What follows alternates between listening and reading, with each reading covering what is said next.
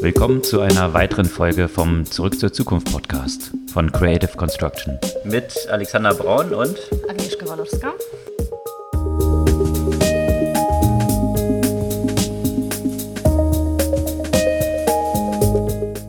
Was gab's Neues letztes Jahr zur Abwechslung mal? Diesmal zum Podcast Zurück zur Zukunft mit dem Jahresrückblick und nicht nur der letzten Woche.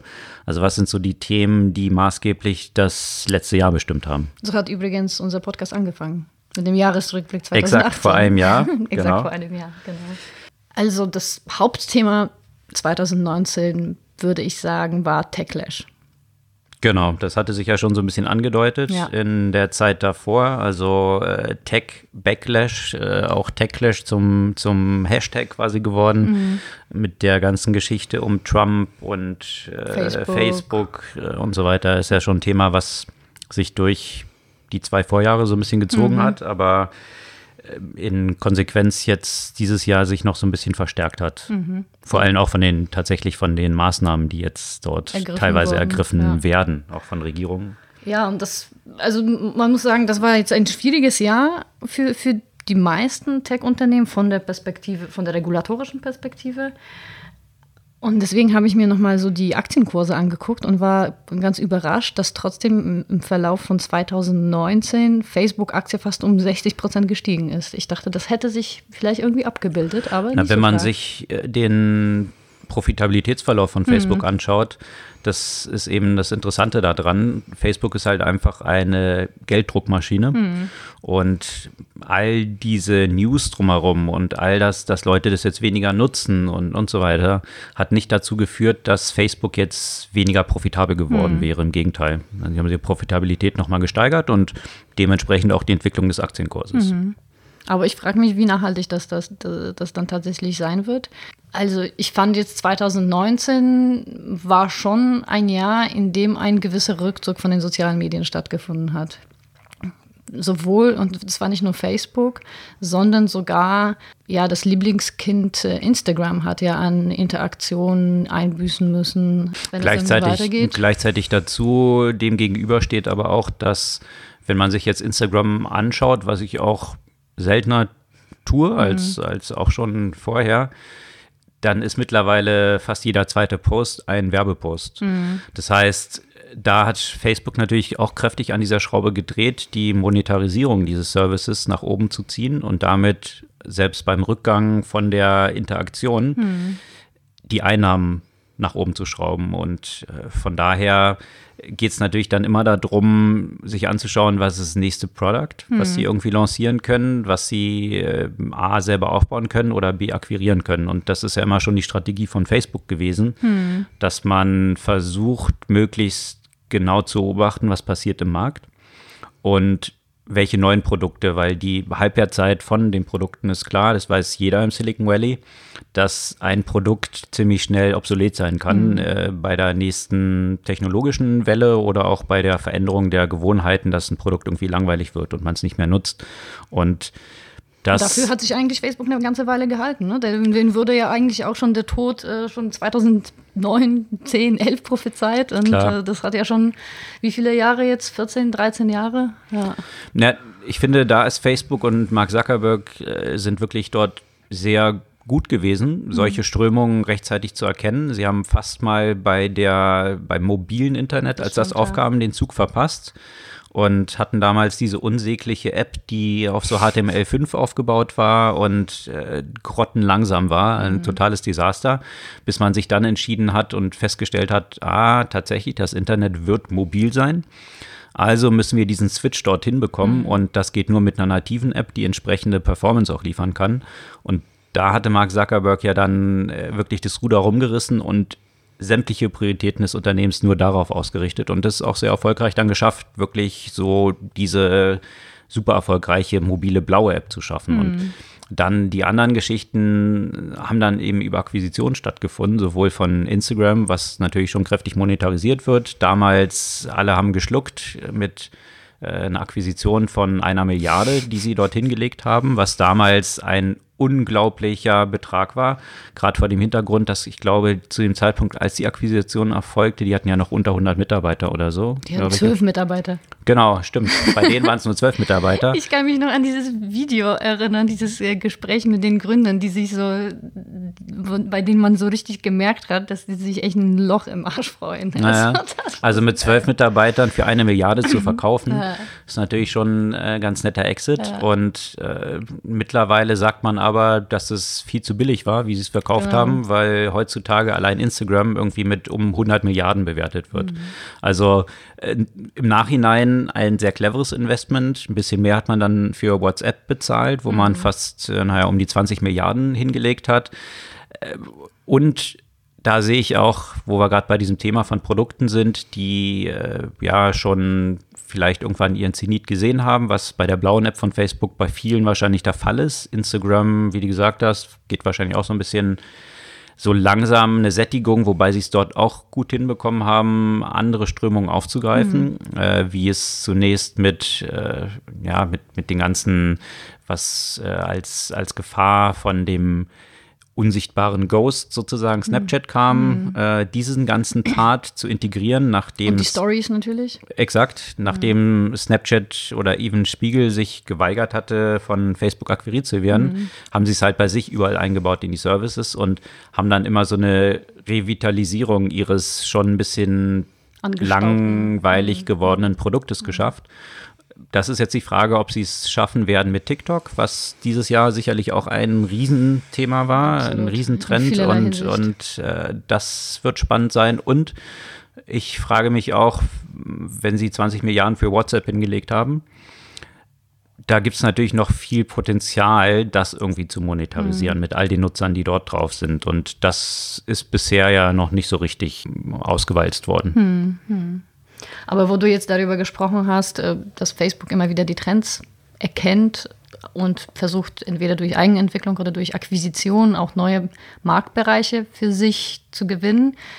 Den Versuch gab es ja auch dieses Jahr oder letztes Jahr mittlerweile mit Libra, mhm. das auch nur mittelmäßig gelaufen ist.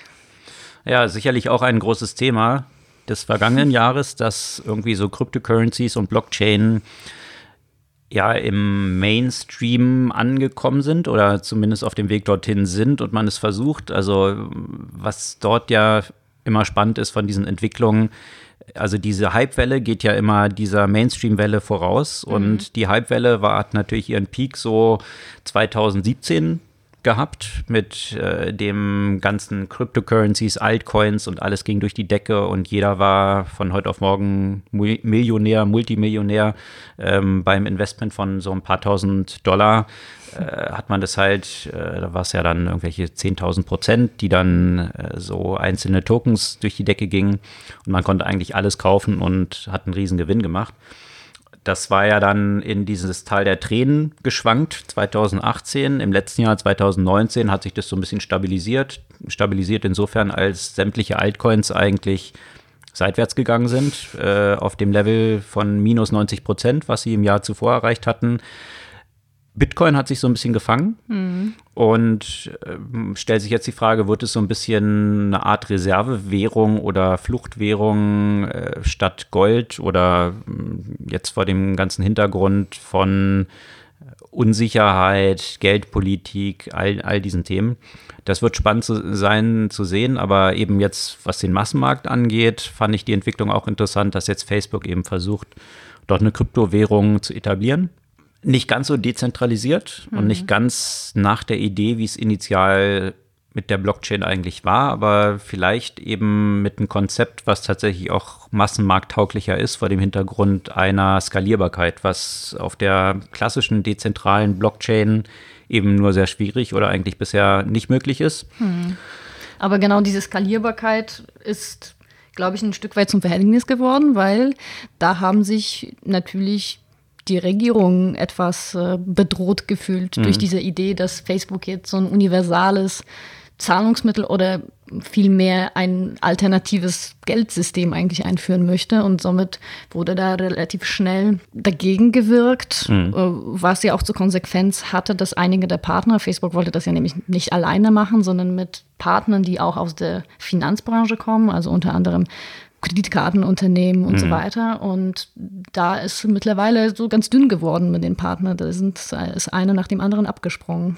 Ja, das hat sich tatsächlich im letzten Jahr so abgespielt, dass äh, der Backlash von Regulierungsseite für viele dieser Player, die, äh, die ja ihr bestehendes Geschäft haben, hm.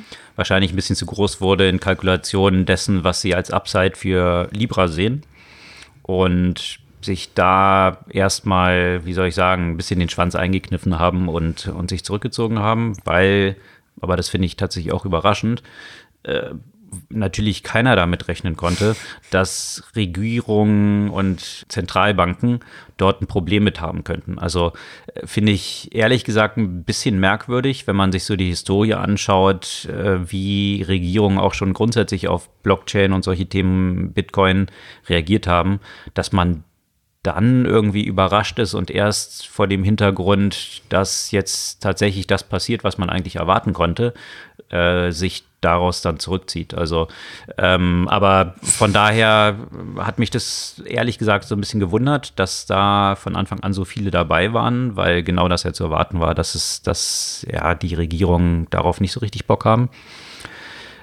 Ich bin aber gespannt, wie das weiter verläuft. Also es geht ja meist in, in so Wellen. Apple ist auch schon mal mit so einer Vorstufe von dem iPad quasi unterwegs gewesen, was ein Flop war und dann probiert man es später nochmal. Von daher würde ich jetzt Libra noch nicht zwangsläufig verloren geben und mal schauen, wie es mhm. dort weitergeht. Du hast aber äh, auch ein interessantes Thema angesprochen, grundsätzlich Regulierung und ich glaube, die Regulierung hat für den Tech-Backlash insgesamt eine gewisse Rolle gespielt. Das ging ja schon los. Also in Europa hat man natürlich das Thema Privatsphäre schon vor einer Weile versucht zu regulieren, unter anderem mit äh, der Datenschutzgrundverordnung, GDPR, die ja auch so ihre Schwächen hat. Auch in USA äh, ging es jetzt im letzten Jahr verstärkt los mit äh, Regulierung von mhm. unterschiedlichen Aspekten. Also da haben mehrere äh, Bundesstaaten, vor allem Kalifornien, mit dem California Consumer Privacy Act kräftig mit der Regulierung nachgezogen und sich so ein bisschen auch an Europa orientiert. Mhm. Und Privatsphäre ist nur ein Aspekt. Der andere Aspekt sind natürlich die Antitrust-Verfahren, die auch sowohl in Europa als auch in den USA gegen die Tech-Konzerne laufen. Und äh, ja. Von sämtlichen äh, Attorney Generals eigentlich äh, fast aller Bundesstaaten mittlerweile angestrengt gegen genau. fast alle der großen. Also genau. hast man diese schöne GAFA-Geschichte, mhm. also Google, Apple, Facebook, Amazon, mhm. die da so ein bisschen auf der Abschlussliste stehen und die aus der Perspektive vieler zu mächtig geworden sind und das kommt mittlerweile auch eben in den USA an. Also mhm. hier in Europa hat man natürlich schon lange so Skepsis gegenüber den großen Internetkonzernen und ihrem Vorgehen, Daten, Privacy und all den Themen, aber auch wirklich marktbeherrschende Stellungen, die immer wieder diskutiert wird, wo man jetzt auch in den USA sich dazu durchgerungen hat und tatsächlich von beiden Seiten des politischen Lagers mhm aus unterschiedlichen Gründen, ja. ähm, jetzt dort hinterzugehen und zu sagen, die müssen wir irgendwie regulieren. Und ein weiteres Thema, was dann auch Regulierungen noch hinzugekommen ist, äh, ist diese ganze Thematik von Gig Economy, mhm. was auch nochmal unterstreicht, dass so ein Pushback jetzt mittlerweile da ist. Also von äh, Gesetzen, die jetzt in äh, San Francisco oder in Kalifornien eben verabschiedet. Bill, Bill 5, ja. Genau, mhm. dass eben das, was mit Uber und Lyft und all diesen Services, die eigentlich recht wenig festangestellte Mitarbeiter haben und lauter solche Service-Tasks äh, ausführen mit selbstständigen, freiberuflichen Mitarbeitern, die ihre eigenen Autos verwenden, um deren Serviceleistung zu erbringen, dass dieses Gesetz jetzt eben gesagt hat, nein, also die sind eben Mitarbeiter und müssen entsprechend dann auch mit den ganzen Rentenansprüchen, Urlaubsansprüchen, Krankheit, mhm. all diesen Themen so behandelt werden, was natürlich für diese Unternehmen ein äh, Riesenproblem ist, weil die ohnehin schon nicht profitabel sind. Und wenn jetzt die Kosten dann nochmal nach oben gehen, äh, dementsprechend es sehr schwierig sein wird, dort je zur Profitabilität zu kommen. Mhm. Also es sei denn, man hat irgendwie Self-Driving Cars, aber das äh, hat sich sicherlich hat sich auch äh, ziemlich nach hinten verschoben. Mhm. Da hat man ist man davon ausgegangen, dass es früher der Fall wäre. Und dementsprechend haben sich natürlich auch die Aktien von diesen mhm. Unternehmen, die auch äh, ja im letzten Jahr public gegangen sind, Lyft, Uber entwickelt, äh, sind ziemlich abgeschmiert und äh, Travis Kalanick jetzt als so eine Year-End-Note quasi ist ja auch ausgestiegen. Mhm. Also er wurde ja als Management, äh, aus Management schon eine Weile raus, rausgepusht, hat jetzt aber sämtliche Aktien nach dem Ablauf dieser Lock-in-Frist, die ja nach dem Börsengang, ich glaube, sechs Monate ist, hat er so gut wie alle Aktien jetzt abgestoßen. Äh, nochmal nach den, ich glaube, anderthalb Milliarden, die er vorher ja schon mitgenommen hatte, jetzt nochmal zweieinhalb Milliarden erlöst. Mhm hält jetzt nur noch irgendwie so 0,5 Prozent. Also äh, nochmal nur 500 Millionen, also so ein bisschen Kleingeld äh, in Aktien. Das meiste hat er, wie gesagt, verkauft. Also das zeigt ja auch so ein bisschen, wie sehr er in die Zukunft von dem von ihm gegründeten Unternehmen hm. Uber vertraut. Also das wird auch noch spannend sein zu sehen, wohin sich das entwickelt. Ich bin da sehr skeptisch, äh, würde jetzt auch nicht unbedingt dort da einsteigen und, ja. und äh, die kaufen, weil dieses Geschäftsmodell doch sehr fraglich ist und dementsprechend probiert Uber jetzt ja auch extrem viel in alle Richtungen.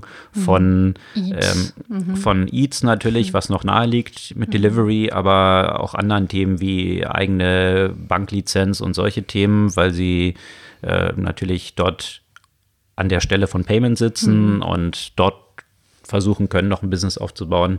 Also Logistik die, auch noch dazu. Ja, genau. Zig, und, zig ja. Themen, die sich dort so irgendwie in der Nähe angliedern, um zu schauen, ob man dort ein profitables Business draus machen kann, weil das klassische Business, unter dem man Uber kennt, äh, nicht unbedingt sehr erfolgsversprechend aus der Profitabilitätsperspektive aussieht. Mhm.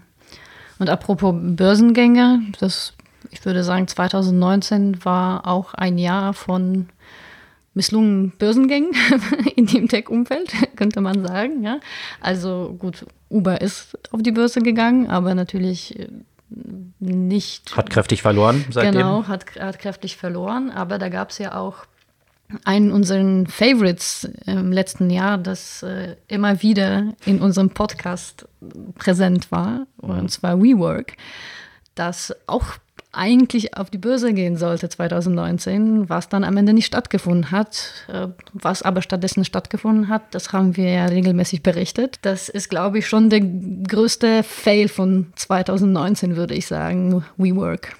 Absolut. Also für mich, ohne jetzt sagen zu wollen, haha, I knew it, das ist, fällt ja immer leicht bei Startups zu sagen, ah, ich wusste, dass es nicht funktioniert.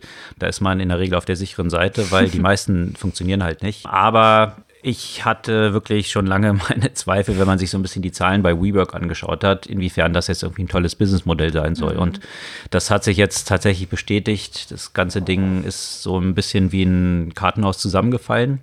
Und zwar auch insofern zusammengefallen, dass es von einer Bewertung von 47 Milliarden auf irgendwie jetzt um die 6 Milliarden äh, tatsächlich kollabiert ist, was auch bestimmte Konsequenzen für Softbank als Hauptinvestor dahinter hatte, die dann auch an der Börse ein bisschen, äh, wobei übers Jahr betrachtet hat äh, Softbank tatsächlich um 25 Prozent hinzugewonnen. Mhm. Das hat aber weite, weitere äh, Hintergründe mit der Geldpolitik und vielen Themen, die dort sind, die den ganzen Aktienmarkt und Asset, Assets wie Aktien, Immobilien nach oben getrieben haben führt jetzt vielleicht ein bisschen zu weit, äh, weil das kommen wir, kommen wir in den ganzen ökonomischen, äh, volkswirtschaftlichen äh, Betrachtungen mit rein, die jetzt hier sicherlich auch noch mit hinterstecken.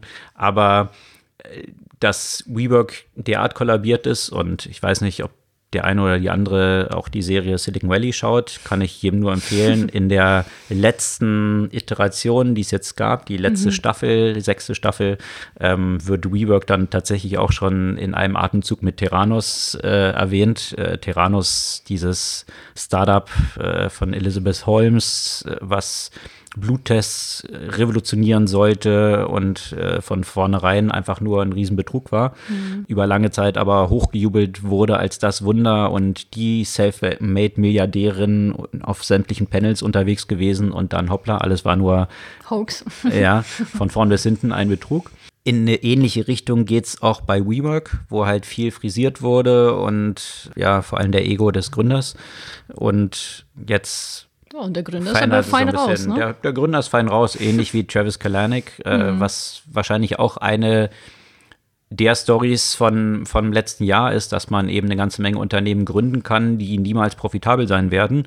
Und wenn man den richtigen Zeitpunkt aber abpasst, trotzdem als Multimilliardär rauskommen kann ohne dass jetzt wirklich ein Sustainable Business draus geworden ist. Und mhm. äh, sicherlich hat das natürlich, gerade wenn man sich Uber anschaut, zu einer großen Veränderung im Markt auch geführt. Mhm. Also wie komfortabel, das heißt ja nicht, dass dieses Unternehmen keinen Mehrwert irgendwie geschaffen hat. Aber das, das ist immer das Interessante viele Leute, die äh, jetzt noch nicht häufig gegründet haben oder die das so aus der, ähm, nicht wirklich aus der Venture Capital Perspektive betrachten, die gehen ja davon aus, ich habe eine tolle Idee und die bringt total vielen Leuten viel. Das ist schön, aber ähm, äh, wenn daraus kein Business, also wenn man damit kein Geld verdienen kann, ist es trotzdem noch kein gutes Business. Mhm. Und ähm, so gibt es viele Ideen, die irgendwie nicht umgesetzt werden, die eigentlich super wären, wenn sie umgesetzt würden. Wenn sich damit aber kein Geld verdienen lässt, dann ist es trotzdem noch kein Business. Und so, mhm. so ähnlich ist es ein bisschen bei Uber.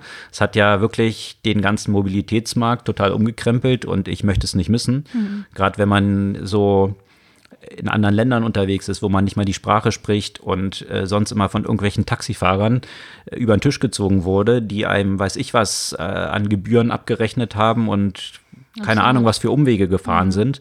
Jetzt komfortabel dorthin zu kommen, man weiß schon im Vor Vorhinein, wie viel es kosten wird. Die Leute können einen nicht verarschen, man muss nicht mal die Sprache sprechen, weil in der App ist ja schon festgelegt, wo ich hin will.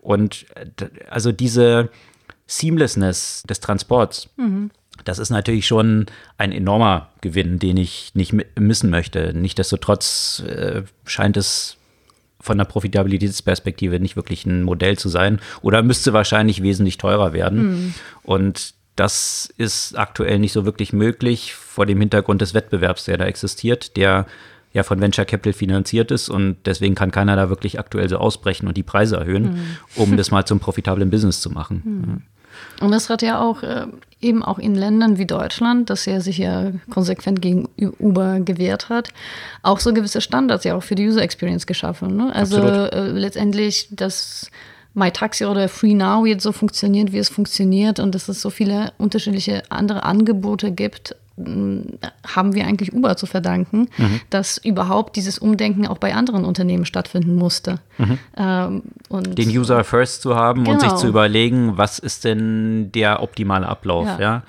Einsteigen, äh, aussteigen. Das, das ist das Einzige, was ja. man eigentlich machen will. Ja. ja. Ich will nicht mit dem Fahrer irgendwie verhandeln müssen. Genau. Ich will nicht irgendwie mein Kleingeld jetzt rauskramen, weil man jetzt äh, irgendwie nicht digital zahlen kann all das ist halt erledigt. Ja? Mhm. Ich, ich brauche nicht mal meine Kreditkarte rausholen, mhm. weil das ist hinterlegt in der App und äh, fertig. Also, und das ist natürlich ein ganz neues Experience, was meiner Überzeugung nach in immer mehr Branchen Fuß fassen wird. Mhm. Also wirklich dieses Seamless, äh, der Nutzer muss nur noch das machen, was er eigentlich machen möchte und nicht mehr den ganzen Kram, den er macht, weil, äh, weil das, das Produkt es irgendwie erfordert. Mhm. Also sprich, wie man es auch im Kontext von ähm, Shopping jetzt sieht mit mhm. Amazon, mhm. Amazon Go, sicherlich mhm. auch ein Trend des letzten Jahres, dass diese Läden aufgemacht werden von Amazon, wo man quasi einfach reinläuft, die Produkte nimmt und rausläuft. Mhm. Also nicht irgendwie Kasse und Anstehen, sondern die Technologie checkt, welches Produkt ich aus dem Regal genommen habe und äh, durch mein Check-in in den Laden ist hinterlegt mein Amazon-Profil und es wird gleich automatisch abgerechnet. Mit all den Konsequenzen, die dort so aus Privacy-Perspektive und den ganzen Pushback, den es mhm. dort natürlich auch gibt, äh, verknüpft sind, ist es natürlich aus der, äh, aus der User-Experience-Perspektive ein super Erlebnis. Mhm. Ja? Also, weil wozu den ganzen anderen Kram machen müssen, der nicht mit dem originären Intent des Nutzers zu tun hat. Mhm. Und das meine ich, ist, glaube ich, das, was sich jede Industrie anschauen muss und sich überlegen muss, was bedeutet es übertragen auf ihr Business. Mhm. Ja. Und da glaube ich, das ist eine auf jeden Fall der Trend des letzten Jahres, die jetzt mal zur Abwechslung auch positiv sind, dass ähm, in Richtung User Experience und vor allem auch in Richtung Accessibility viel passiert ist. Dass die Fortschritte in der Technologie, was jetzt Bilderkennung, Spracherkennung ähm, stattgefunden haben, es ermöglichen, mit der Technologie viel effizienter zu interagieren und zwar auch wenn man zum Beispiel nicht sehen oder nicht hören kann. Mhm.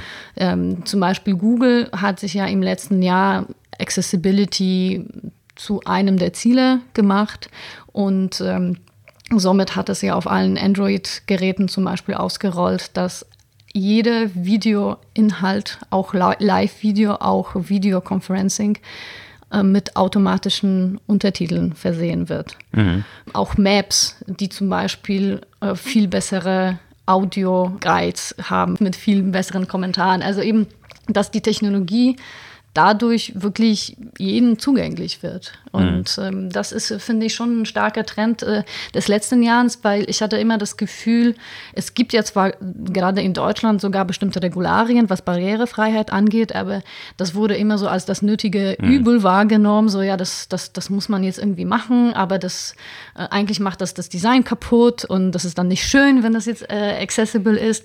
Und jetzt hat man wirklich gesehen, dass die Technologie tatsächlich barrierefrei frei äh, wirklich werden kann und, ähm, und dadurch nicht an Design verliert, sondern im mhm. Gegenteil.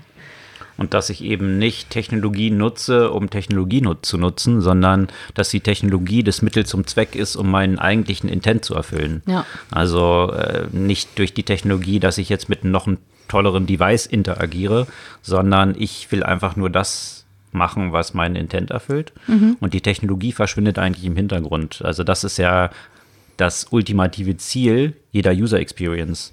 Und äh, das geht aber wiederum auch äh, einher mit, mit Upsides und Downsides, äh, was natürlich auch ein großes Thema des Jahres war und auch weiter sein wird, dass eine Technologie natürlich immer zwei Potenziale hat. Mhm. Äh, das eine zum Positiven, das eine zum Negativen. Und wenn ich jetzt den äh, Intent eines Nutzers beim Einkaufen sehe und das, was ich gerade mit Amazon Go beschrieben hatte, ich check ein am Anfang in dem Laden, dann ist dort auch noch eine Barriere drin, wo ich quasi mich identifizieren muss als Prime-User mhm. und äh, mein Handy über so ein, so ein Check-in-Fenster dort ziehen muss. Was natürlich schon recht komfortabel ist. Das habe ich jetzt auch in London erlebt, dort unterwegs zu mhm. sein. Es war wirklich super cool, während man hier in Deutschland darüber diskutiert, wie der öffentliche private Nahverkehr äh, besser werden kann und dann äh, gesagt wird, cool, wir haben jetzt auch eine App und dann hat irgendwie jede Stadt ihre eigene App und wenn man da irgendwie rumfährt, dann muss man eine App installieren und dann irgendwie einen Account erstellen und dann irgendwie einen Checkout-Prozess und sich dann damit befassen, äh, okay, warte mal, in welche Zone will ich jetzt eigentlich fahren, welches Ticket muss ich dafür lösen? Also man hat irgendwie so ein überbordendes Ding, was allein schon mindestens eine Viertelstunde dauert, bevor man eigentlich das machen kann, was man machen möchte von von A nach B zu fahren. Mhm. Ja? Äh, was dann dazu führt, dass man im Zweifel dann doch ein Uber nimmt, äh, weil man sich mit diesem ganzen Quatsch gar nicht befassen möchte. Ja? Stimmt, Und äh, das ist in London, finde ich, super gelöst, wo ich einfach nur meine Kreditkarte über ein Terminal, was in jedem Bus ist, in jeder U-Bahn-Station ziehen kann oder mein Apple Pay, wie auch immer. Äh, und dann wird das einfach von meiner Kreditkarte abgerechnet. Mhm. Und zwar der günstigste Betrag, den ich halt für diesen Tag brauche. Also wenn ich eben nur in einer Zone unterwegs gewesen bin, dann halt nur dieses Ticket. Wenn ich ganz häufig unterwegs bin, dann wird automatisch dann die Tageskarte verrechnet, mhm. weil das das günstigste jetzt wäre. Ja? Mhm. Also aus mehrerlei Perspektive für den Nutzer ideal. Und Andererseits aber wiederum, wenn man jetzt die, die andere Perspektive einnimmt und sich jetzt China anschaut, ja, wo eben auch viele Barrieren weggenommen sind und Payment jetzt schon über Gesichtserkennung funktioniert, dann ist es natürlich einerseits sehr komfortabel, weil dann brauche ich nicht mal mehr irgendeine Kreditkarte oder irgendwas irgendwo rüberziehen, sondern einfach nur mein Gesicht wird erkannt und damit ist mein Payment-Profil hinterlegt. Mhm. Super komfortabel. Äh, die andere Seite aber, okay, was heißt das aus der Privacy-Perspektive? Ja? Als Nutzer werde ich automatisch überall erkannt, überall sind Kameras und die Privacy existiert de facto nicht mehr. Mhm. Und das sind eben so diese, diese zwei Seiten. Und äh, wird sicherlich auch der zentrale Konflikt sein, den wir über die nächsten kommenden Jahre noch sehen werden, wie man dort eine Balance findet, wie man A, die positiven Seiten nutzen kann, mhm. ohne die Downside und die, äh, die Probleme, die mit den Gefahren, wie irgendwie Daten verwendet werden können, äh, auch von, von irgendwie Regimen, von Companies, ohne darunter leiden zu müssen. Mhm. Das ist so ein bisschen wie jetzt das von Thomas Hobbes, das Kontinuum von Freiheit und Sicherheit, ist jetzt so das Kontinuum von Privacy und Convenience sozusagen. Mhm. In welche Richtung bringst du so diesen, diesen Regler? Und man hat immer, im Moment hat man noch das Gefühl, Convenience kostet immer was an Privacy und Privacy kostet immer was an Convenience. Und die Frage ist, kriegt man, kriegt man das eigentlich auch anders hin? Mhm. Oder ist es zwangsläufig so? Ja, und da ist man ja wieder bei diesem Thema, wo wir ja mit Blockchain und, und mhm. solchen Geschichten, also einer Dezentralisierung, also grundsätzlich dieses Konzept einer dezentralen Infrastruktur, wo jemand vielleicht nicht zentralisiert als Owner sämtlicher Daten irgendwo sitzt, mhm. sondern die für einen bestimmten Gebrauch immer diese Daten halt nur verwendet werden können mhm. und äh, der Nutzer immer der Owner bleibt. Ja. Mhm. Also das wird sicherlich ein großer Trend sein und dort hoffe ich in Zukunft noch viele Innovationen zu sehen, wie man genau mit diesem Spagat irgendwie umgehen kann. Mhm. Was eben auch dann auch mit dieser ganzen Mobilitätsgeschichte, du hattest ja selbst erwähnt, Uber mhm. hat dort bestimmte Trends gesetzt und diese Trends sind dann von anderen aufgegriffen worden. Äh, unter anderem natürlich auch irgendwie so Share Now, was dann der Zusammenschluss von Drive Now und Car2Go ist. Und das finde ich auch ganz interessant, diese Entwicklung, die sich dort abgespielt hat. Wir hatten ja eben schon erwähnt, viele dieser Modelle sind zu den jetzigen Kosten, die es für Nutzer hat, nur möglich, indem dort hunderte von, naja, fast Milliarden zusammengenommen reingepumpt werden, um quasi das zu subventionieren. Hm. Also Venture Capital subventioniert den Lifestyle der Millennials. Äh, das ist eigentlich das, da sind wir auf eine sehr kapitalistische Weise eigentlich im Sozialismus angekommen. Das superkapitalistische des Venture hm. Capital, was ja total anti-Sozialismus ist, führt eigentlich dazu, dass eben bestimmte privilegierte Schicht, die diese Services nutzen, diese unter dem eigentlichen Kosten bekommen, die diese Erzeugung dieser Services tatsächlich erfordert. Und äh, das ist natürlich in Konsequenz so ein bisschen, hat es dazu geführt, dass sich auch solche First Mover, und da muss man ja Daimler schon das zurechnen, mhm. mit Car2Go sind sie ja sehr früh auf diesen Trend aufgesprungen, haben den selbst mit vorangetrieben, dieser Sharing Economy. Mhm. Da sind viele andere noch nicht dort unterwegs gewesen, wo Daimler dann realisiert hat, okay, ähm, Ownership von, von Fahrzeugen wird zukünftig vielleicht nicht das einzige Modell sein, sondern es geht um den Service der Mobilität. Und mit Car2Go haben sie ja relativ früh dieses Startup dort gekauft und das kräftig weiter ausgebaut. Das Problem, was sich jetzt so ein bisschen stellt, ist jetzt eben, sind die tiefen Taschen von Venture Capital finanzierten Mobility-Unternehmen. Und das war sicherlich auch ein großer Trend des letzten Jahres unter dem Stichwort Scooter. Hm. Ja, wo äh, im letzten Jahr schon in Silicon Valley einzelne gestartet waren, Bird und Lime, als die Unternehmen, die es am schnellsten geschafft haben, innerhalb von, ich glaube, drei Monaten eine Milliardenbewertung zu bekommen. Also sowas hat es in der Geschichte bisher noch nicht gegeben und das hat natürlich ein Feuer entfacht von Copycats in der ganzen Welt. Äh, in Deutschland allein, glaube ich, vier oder fünf, die irgendwie Scooter sind und jetzt hier überall in jeder Stadt eigentlich auf den Straßen zu finden sind. Und das hat natürlich für viele Diskussionen gesorgt, hat aber auch den Druck enorm erhöht auf Businessmodelle, die auf die Mobilität in Städten abzielen. Mhm. Und da haben sich jetzt Car2Go oder ShareNow äh, in Konsequenz jetzt aus Nordamerika zum Beispiel zurückgezogen. Und in Deutschland hat es ähnliche Entwicklungen gegeben. Äh, Coop, das von Bosch gestartet war, in Zusammenarbeit mit äh, Boston BCG. Consulting, also BCG Digital Ventures, haben ihren Betrieb eingestellt oder stellen ihn jetzt ein, angekündigt, dass sie es dass einstellen. Und das ist eine interessante Entwicklung, gerade vor dem Hintergrund, dass dort eigentlich schon die Zukunft dieser Unternehmen liegt.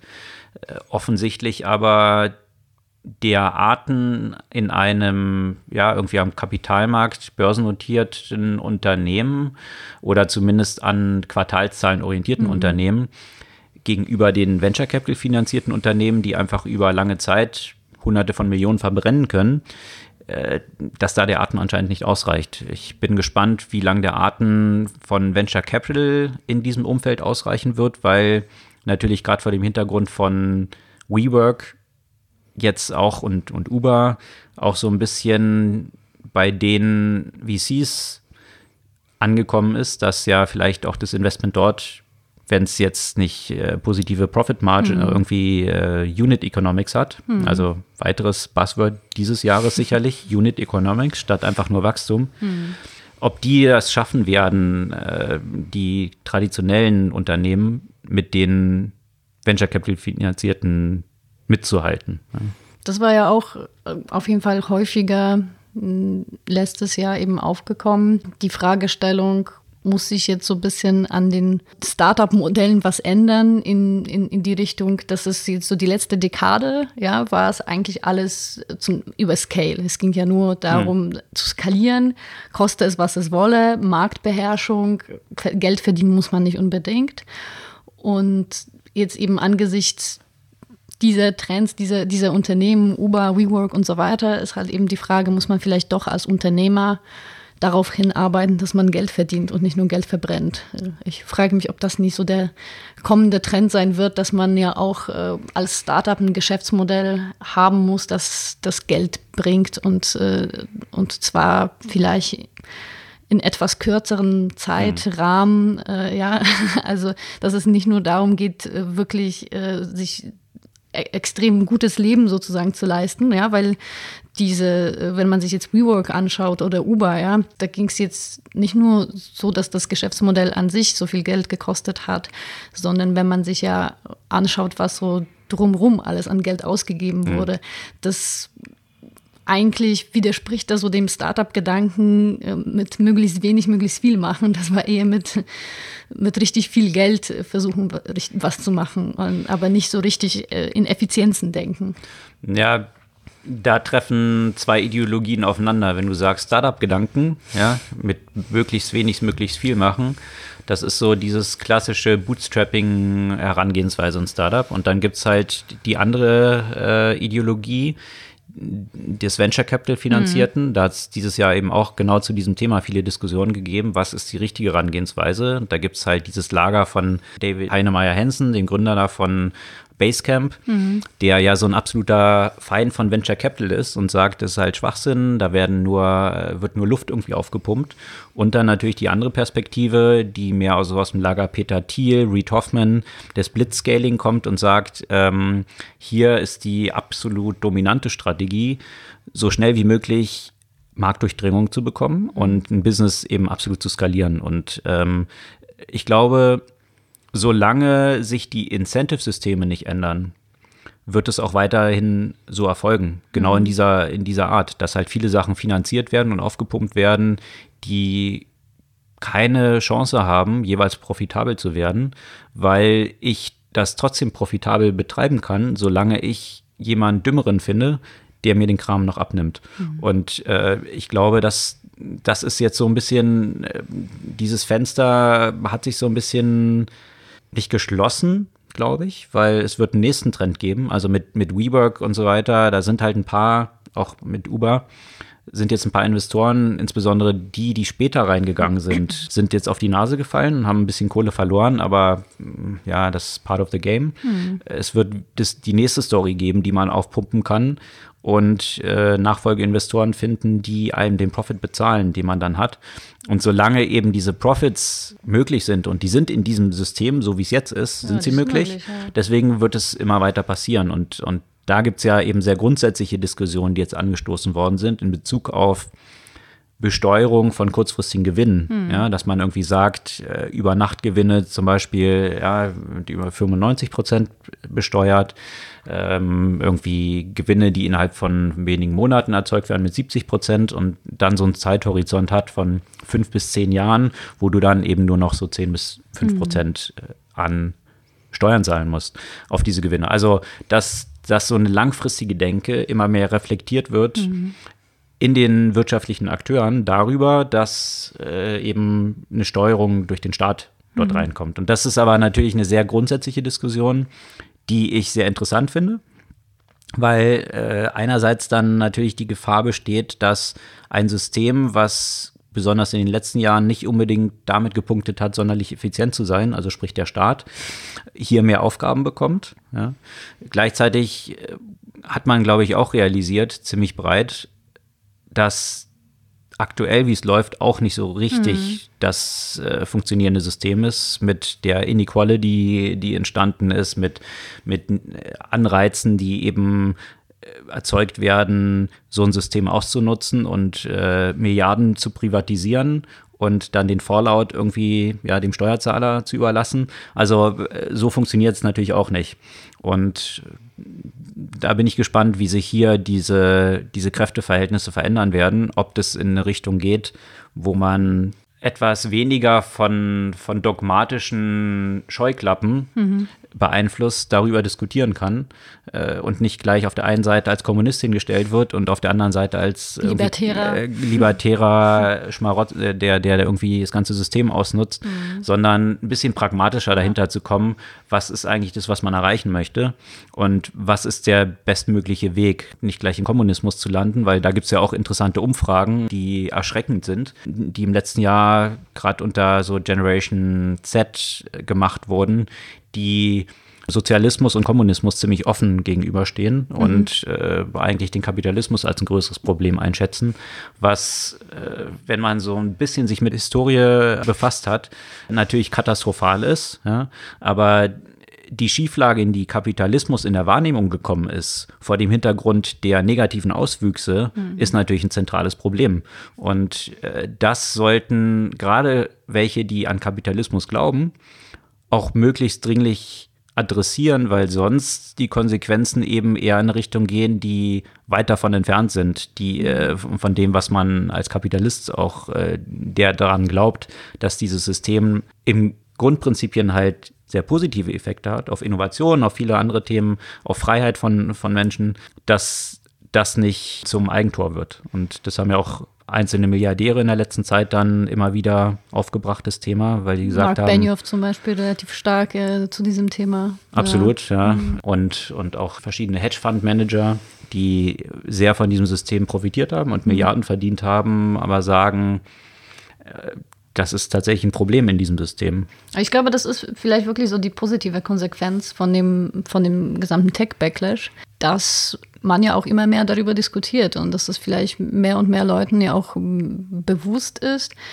ich finde es ja auch interessant, wenn man jetzt auch die demokratischen Vorwahlen jetzt anschaut, äh, mit äh, zum Beispiel Andrew Yang, der sehr stark äh, gerade in, in diese Richtung Themen positioniert. Den misst man jetzt zwar keine großen Chancen, aber damit positioniert er ja auch bestimmte Themen, wie auch zum Beispiel bedingungsloses Grundeinkommen, überhaupt in den öffentlichen Diskurs. Und ähm, das ist auch etwas, was jetzt sagen wir mal, vor, vor ein paar Jahren eigentlich gar nicht, gar nicht wirklich denkbar war, äh, dass man über so andere Modelle der gesellschaftlichen mhm. Zusammenarbeit und des gesellschaftlichen und wirtschaftlichen Systems nachdenkt. Mhm. Ansonsten gab es natürlich noch so ein paar Themen, die so, so grob da, darunter fallen. Besonders spannend fand ich natürlich auch diese ganze Entwicklung rund um Amazon, die in immer mehr Bereiche vordringen. Äh, natürlich deswegen auch immer stärker ins Kreuzfeuer von diesem Tech-Backlash und, und Regulierungen und äh, Antitrust geraten und nach und nach jetzt tatsächlich auch die ganze Logistikbranche umkrempeln, von der natürlich irgendwie die CEOs von FedEx und UPS aktuell noch und vor ein paar Jahren umso mehr natürlich überzeugt waren, dass Amazon hier keinen Impact haben wird, weil es ja nur so ein kleiner Kunde von denen ist oder einer von vielen Kunden und sie offensichtlich so die letzten 20 Jahre unter irgendeinem Stein verbracht haben und nicht realisiert haben, wie Amazon normalerweise vorgeht, dass sie zunächst mal für sich die Operations optimieren und dann diesen Service anderen anbieten. Das haben sie in jeder Branche so gemacht und äh, das hat man dieses Jahr gesehen dass es ganz überraschenderweise in der Logistikbranche nicht anders sein wird.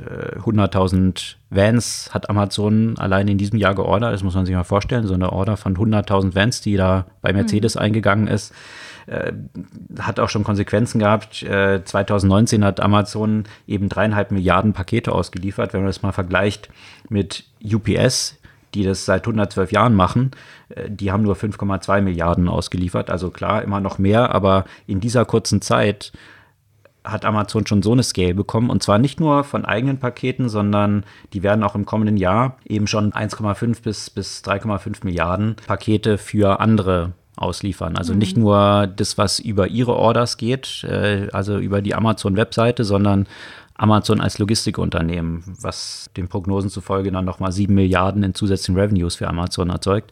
Also dieses Modell, was Amazon in vielen Bereichen gemacht hat, rollen sie jetzt in der Logistik auch aus. Und da gab es sehr viele Artikel dann auch drüber, die ich so ein bisschen zwielichtig fand von Sicherheit und Amazon, äh, dass da Leute äh, bei Unfällen ums Leben kommen. Äh, ja, wenn ich ein paar Milliarden Pakete ausliefer, dann gehe ich davon aus, es passieren Unfälle. Mhm. Das ist das Problem des Straßenverkehrs, der halt mit menschlichen Fahrern ziemlich unsicher ist noch. Und ich fand das aber auch viel sehr tendenziös, was in diesen Artikeln dann beleuchtet wurde, ohne jetzt mal die Zahlen von irgendwie UPS oder Vergleichen zu nennen, dass man irgendwie so in einzelnen Fällen sagt, guck mal, hier ist wieder jemand von Amazon Wagen überfahren worden und Amazon äh, kümmert sich nicht um die Sicherheit. Das mag sein, aber wenn ein Artikel mir nicht darlegt, wie viele Leute kommen denn bei UPS ums Leben, bei mhm. vergleichbaren Auslieferzahlen, dann äh, zweifle ich so ein mhm. bisschen die, äh, die tatsächliche Neutralität des, des äh, Schreibers dort an. Aber sicherlich ist Amazon da jetzt kräftig in der, in der Schusslinie. Mhm.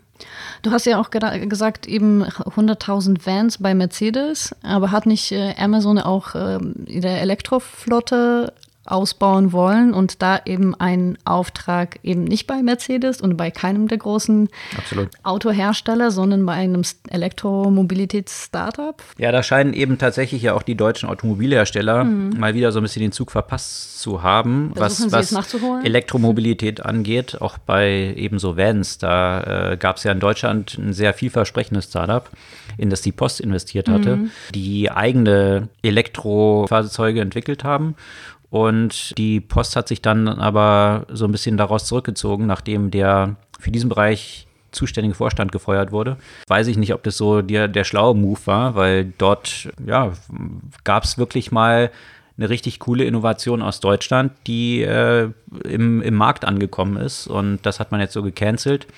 Amazon hat dann eben in der Zwischenzeit in tatsächlich so einen ähnlichen Hersteller in USA investiert und dort jetzt auch, ich weiß nicht wie viel, aber auch in dieser, fast in dieser Größenordnung jetzt Fahrzeuge geordert. 100.000 Fahrzeuge, es klingt viel und äh, wenn man es mal vergleicht mit äh, FedEx und Co., ist es auch ziemlich viel. Also nähern sich schon an, an die Zahlen, an Vans, die die unter, äh, unter Vertrag haben. Aber da sieht Amazon sicherlich nicht noch, noch nicht den Deckel, mhm. sondern die werden noch wesentlich mehr von diesen Fahrzeugen ausrollen. Mhm. Was natürlich ganz viele Fragestellungen bezüglich Mobilität in Städten und jetzt, jetzt eh, eh schon vom Verkehr überlastet sind, neue Fragestellungen dann aufbringt. Ja.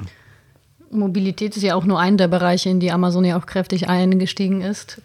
Mhm, auch das ganze Thema ähm, Virtual Assistance mhm. treiben sie natürlich noch, noch viel stärker weiter dieses Jahr jetzt vor, vor wenigen Monaten hm, nicht nur als quasi so ein Home-Speaker, sondern der Versuch, Alexa wearable zu machen mit ähm, allen möglichen unterschiedlichen Devices, von dem sicherlich ein paar richtig floppen werden, nehme ich an. Aber das ist wirklich ein Versuch äh, für, für jede Anwendung ein Device zu finden, von Kopfhörer über einen Ring, über alles Mögliche. Da äh, bin, ich, bin ich gespannt, weil ich glaube, dass bisher auch so ein bisschen das Problem von den Virtual Assistants war, dass sie jetzt nicht überall verfügbar waren und nicht überall zugänglich. Und da hat sowohl Amazon als auch Google äh, kräftig investiert und auch Microsoft. Also die bringen jetzt alle Kopfhörer und sonstige Devices auf dem Markt. Mhm. Und äh, grundsätzlich muss man sagen, in dem Bereich, was mir tatsächlich 2019 aufgefallen ist, dass Apple eigentlich bei den Innovationen in, im, im Hardware-Bereich eigentlich nicht präsent war. Im, Im Vergleich zu Google, zu Microsoft, zu Amazon. Eine interessante, interessante Entwicklung für die Zukunft. Apple hat auch so realisiert, dass die Zukunft wahrscheinlich eher in Services liegt. Mhm und versuchen dort den ganzen Bereich kräftig auszubauen. Software as a Service in der Cloud und, und hin und her. Ähm, ich bin mal gespannt. ist für, ist für mich, ist für mich nicht so die Company, auf die mhm. ich dort wette mhm. und, und äh, wo ich mit der Usability mhm. und dem ganzen mhm. Ökosystem so happy bin. Also da glaube ich, haben sie noch viel aufzuholen. Absolut. Versuchen das so ein bisschen äh, über diesen Weg der Privacy zu machen dass sie sich eben positionieren als im Gegensatz zu Google und äh, Facebook, die natürlich die Companies sind, die möglichst viel Nutzerdaten absaugen, um daraus ein Geschäftsmodell zu machen, als Company, die das Geschäftsmodell in der direkten Bezahlung sieht und damit die Nutzerdaten schützt. Das ist so ein bisschen der Pitch. Mal schauen. Hm. Hm. Ja, also das ist mir letztens tatsächlich aufgefallen, weil ähm, eben Apple hat ja auch, also Streaming war ja sowieso ein weiteres großes Thema, ja, 2019, auch mit äh, Disney äh, mit ihrem eigenen Streaming-Dienst, aber auch mit Apple, ja, äh, das jetzt äh, das, das Streamingdienst reingebracht hat. Und dann habe ich das tatsächlich ausprobiert und da kommen so die traumatischen Erinnerungen an iTunes wieder hoch, okay. weil ich das Gefühl habe, äh, ich kann dort nichts finden. Mhm. Und das zeigt mir halt wieder, irgendwie Apple ist einfach keine Software-Company. Mhm. Und, äh, und das sieht man halt äh, hier wirklich, wirklich mal wieder stark. Und ich frage mich, kriegen sie das halt nochmal hin? Oder kommt vielleicht doch irgendwie nächstes Jahr mal eine neue Hardware-Innovation, weil das hat ja doch immer wieder funktioniert. Mhm. Aber apropos nochmal ähm, Apple und, und andere Tech-Unternehmen. 2019 war wieder ein Jahr, in dem Technologie gerade von unterschiedlichen autoritären oder nicht ganz demokratischen Regierungen sehr stark genutzt wurde. Und man hat ja auch immer wieder gesehen, wie die großen Tech-Unternehmen sich dem ja auch gerne beugen.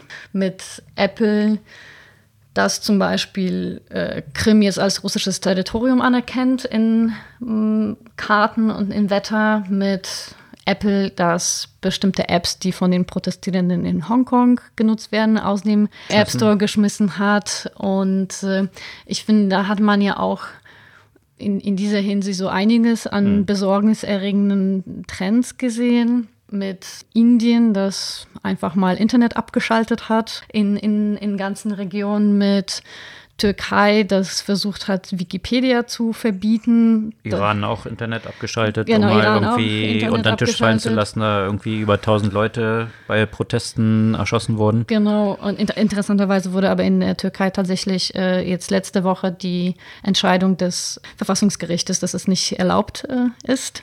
Das Wikipedia. war jetzt schon mal Wikipedia abzuschalten, das mhm. war schon mal eine positive Entwicklung. Russland, das sich vom Internet abkoppeln möchte mit, mit quasi ihrem eigenen Internet. Internet Internet. Ja. Genau. Und natürlich das große Thema China. Äh, was ja immer wieder, immer wieder ein, ein Thema war. Das 2019 war ja das Jahr der Hongkong-Proteste. Die haben ja mhm.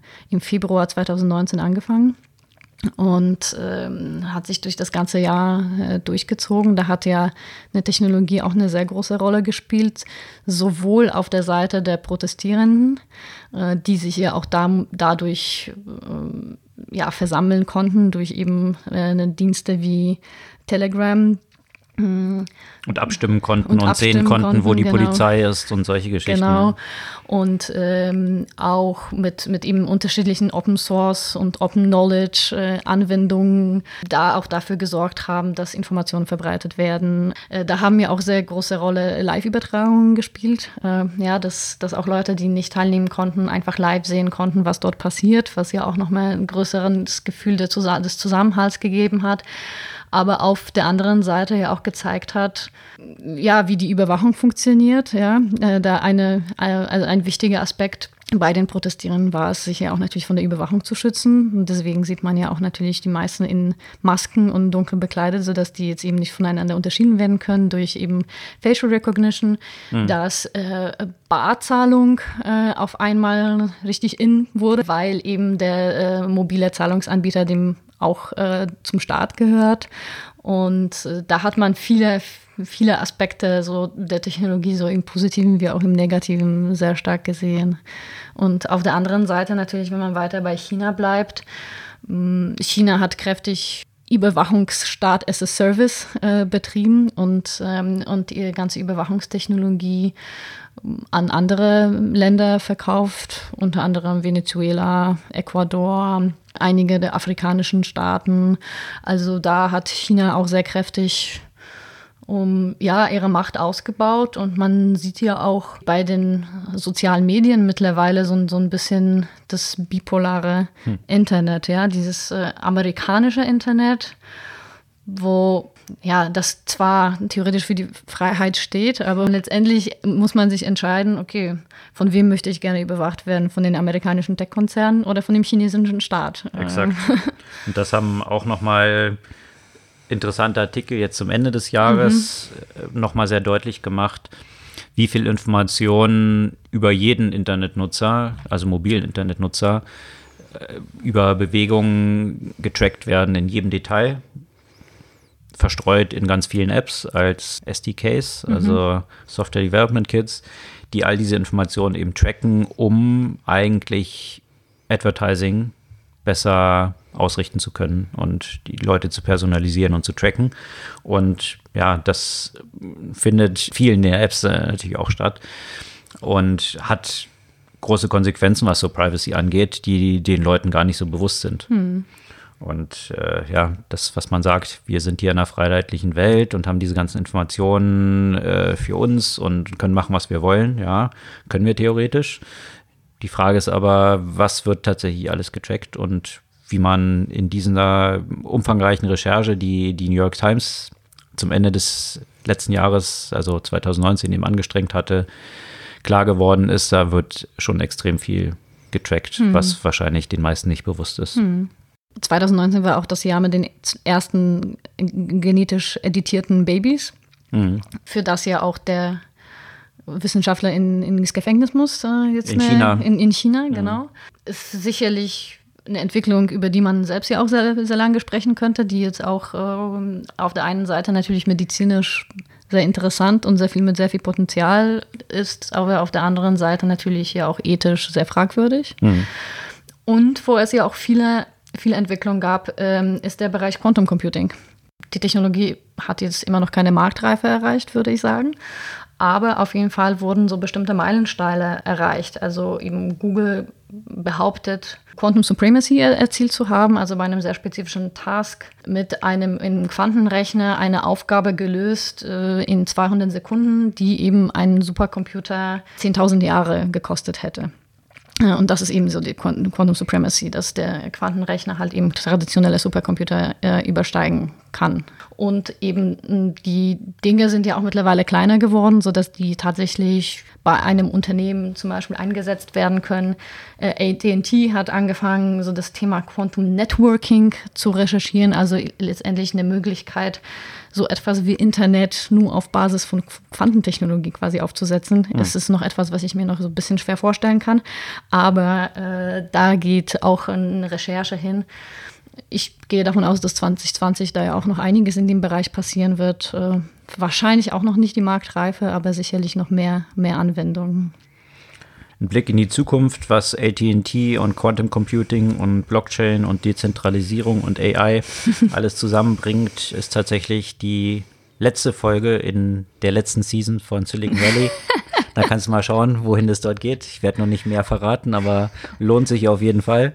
In diesem Sinne, mit dem Ausblick. Bücher noch. Was haben wir denn gelesen? Welche sind für dich da oben auf der Liste gelandet? Oben auf der Liste ist das, was ich eigentlich letztes Mal schon vorgestellt habe, The Unicorn Project. Äh, mhm. also echt super, super Buch. Äh, da geht es darum, eben wie Innovation in einem Unternehmen scheitern kann oder wie sie sich dann entwickeln kann. Ein, ähm, ja, ein Fachroman, würde ich sagen.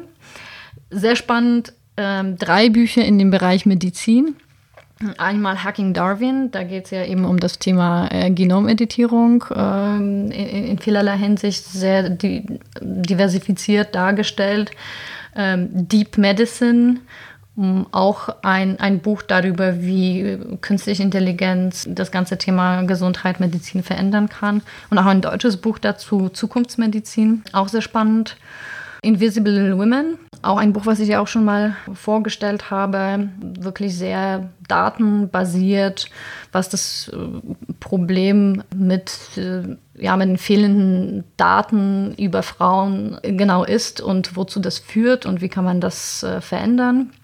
Dann gab es noch das Buch Irresistible, The Rise of Addictive Technology and the Business of Keeping Us Hooked, was auf eben unterschiedliche Themen eingeht der Technologieabhängigkeit äh, dessen, wie jetzt äh, Games oder auch Social Media letztendlich mm, in so designt, so gestaltet werden, äh, dass wir davon nicht die Finger weglassen können und einfach sehr lange uns damit beschäftigen. Und noch ein Science-Fiction-Roman, Dämon von Daniel Suarez, und alle anderen Bücher von ihm. So ein Sci-Fi-Thriller, äh, in dem sich ein äh, verstorbener Hacker äh, als, äh, als ein Virus sozusagen verewigt und versucht, die Weltkontrolle zu übernehmen. Okay. Das waren jetzt so die, die wenigen äh, von den ganz vielen Büchern, die ich letztes Jahr gelesen habe. Also noch ein paar Lesetipps für das neue Jahr und die verlinken wir dann alle. Wie auch ein paar Artikel, die so zentral waren für diese ganzen Entwicklungen, die wir jetzt hier so geschildert haben, die es äh, nochmal ganz gut zusammenfassen. Also ein sehr bewegtes Jahr, ich glaube zusammengefasst sehr grundlegende Fragestellungen, mhm, die so äh, im letzten Jahr die Diskussion vorangetrieben haben. Also weniger jetzt äh, so Mikrothemen, sehr viel grundlegendere Themen, die anstehen und ihre Schatten fürs kommende Jahr vorauswerfen. Mhm. In diesem Sinne wünschen wir euch einen guten Start ins 2020. Die Roaring Twenties are back und äh, hoffen, dass viele von diesen Themen zu einer guten Lösung in diesem Jahr finden werden.